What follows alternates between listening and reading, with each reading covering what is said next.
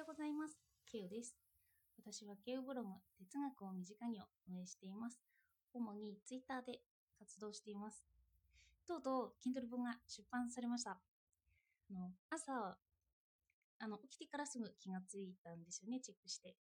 それでちょっと宣伝したりして、自分の本はどこにあるのかとか探したりして、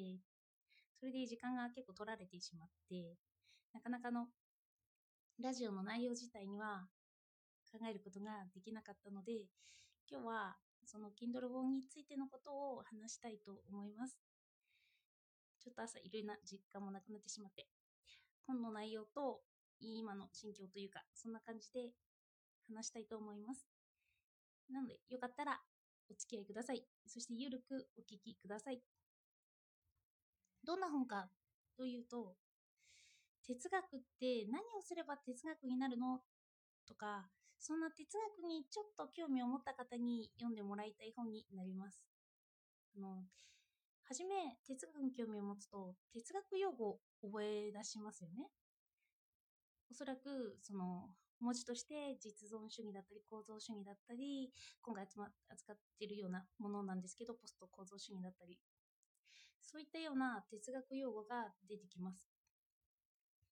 で、これは意味として辞書や哲学用語図鑑なので調べることができるんですよ。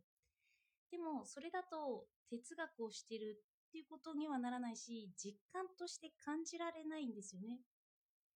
この主義主張はどうして出てきたのかとか、これはどんな体どんな主義なんだろうと言って、自分の中に根付くまでになるには、どのくらいのものがあったんだろうというようなことを本で語っています。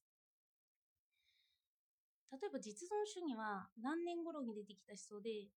主に自分の主体性や能動性を扱った思想、の自分で生きるぞとか、自分で活動するぞ、何になるぞというような燃えるような思想なイメージなんですけど、でもその意味は分かったとして辞書で、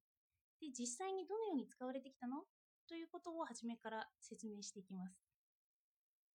例えば、実存主義だと、絶対王政、あの、強者によって虐げられてきた人々から人権を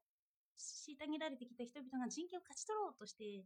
当時主流になった考え方だってすれば当時の人々のことに思いを巡らせることができます。なんか虐げられてきたからそれを解放しようとして実存主義が生まれてきたんですよね。そうして勝ち取ったとしますよね。あの市民権とかよく勝ち取ってますから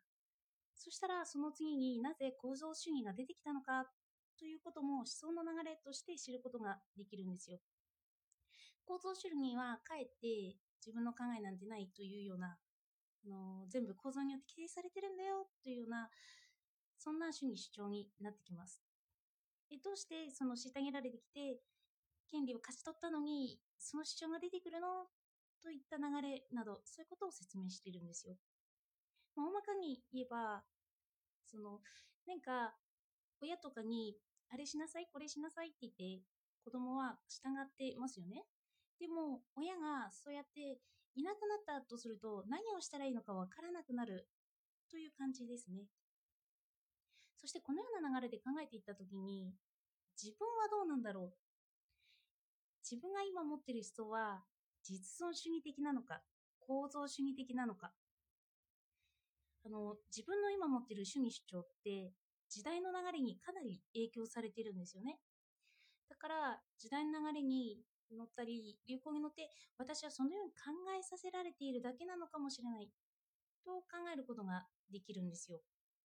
その自由とか自分の意思だとかそうやって能動的なものって本当にあるの？というようなこともちょっと疑問になるんですよね。なので自分に実感するということをイメージして考えることを考えるということを主題にしました。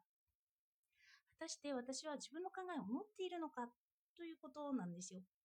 持っていないと考えるならばその根拠はどこに来るのか。持ってるとしたら逆にその根拠はどこなのか。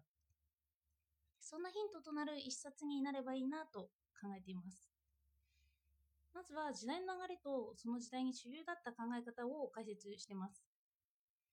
流れとして、あの、哲学者をたくさん出してるんですけど、その哲学者が説いた思想の一つ、こうやって考えて、こうやって時代の流れとともに歩めるよというようなのを語ってます。例えば、パスカル、キルケゴール、サルトル、ここまでが事実論主義と、そんな流れとして話していて、レヴィ・ストロースとくると構造主義ですよね。そしてその中間ら辺に位置しているようなショーペンハウアー。私はちょっと構造主義の走りはショーペンハウアーかなとも思っていて、そんなことも解説してます。そして、ドゥルーズとかだと、まあ、ポスト構造主義ですよね。あで、構造主義は他にもラカンとかルチュセールとか、そういう人たちも説明しています。などなど、あの、ちょっとその人の思想の断片、全体じゃないんですよね。断片に触れることで時代の流れとともに哲学を実践していけたらなと思って書いています。あの哲学は難解なイメージがつきまとってますけど、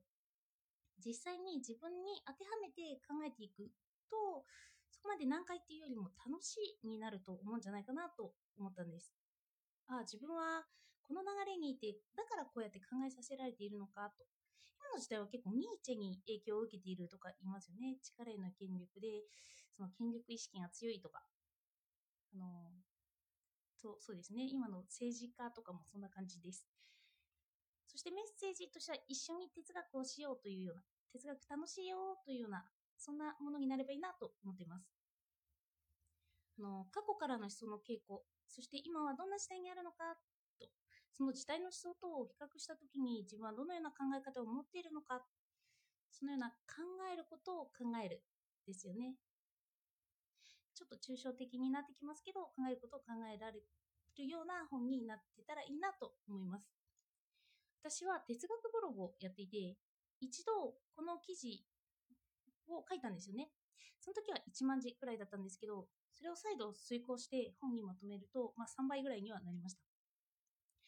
哲学用語も踏まえてますが、その度ごとに説明は入れているので、あ、こういう解釈なんだなというふうに読んでいただければいいなと思ってます。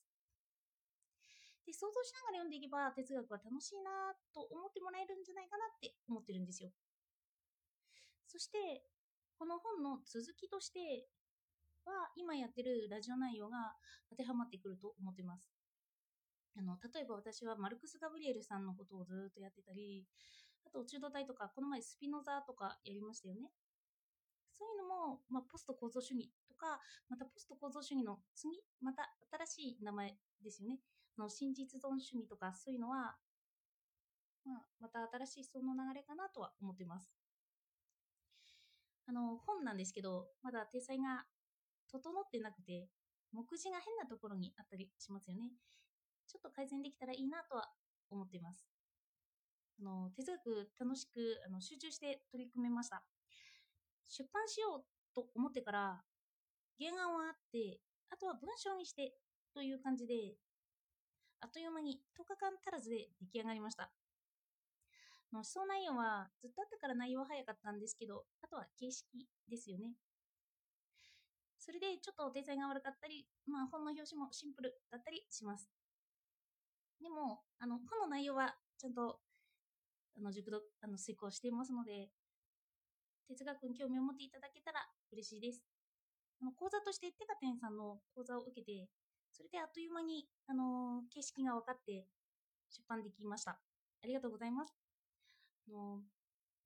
Kindle 出版は簡単だよと、こんな簡単に出版できるよというのの目安になっていただければいいかななんて、そんなことも思っています。